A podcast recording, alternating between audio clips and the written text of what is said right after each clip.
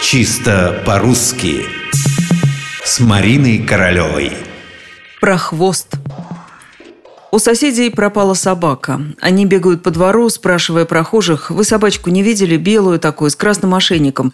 Никто не видел. Но куда же она могла подеваться? Решили вернуться домой, чтобы написать объявление о пропаже. И тут из-за угла пулей выскочил пес. Только белым его назвать было уже нельзя. Серый, всклокоченный. Но хозяевам это не важно, они счастливы. «Ах ты наш дорогой, наш любимый, где ты был?»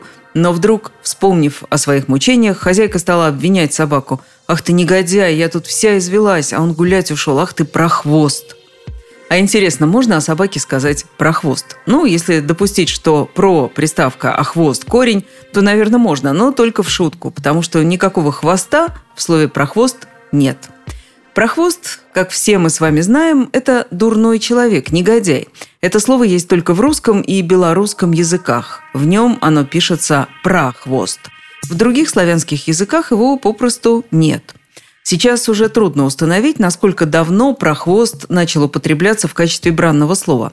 Историко-этимологический словарь Черных предполагает, что с 1960-х годов.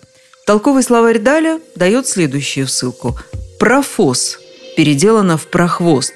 В письменных памятниках начала XVIII века оно встречается в форме «профост».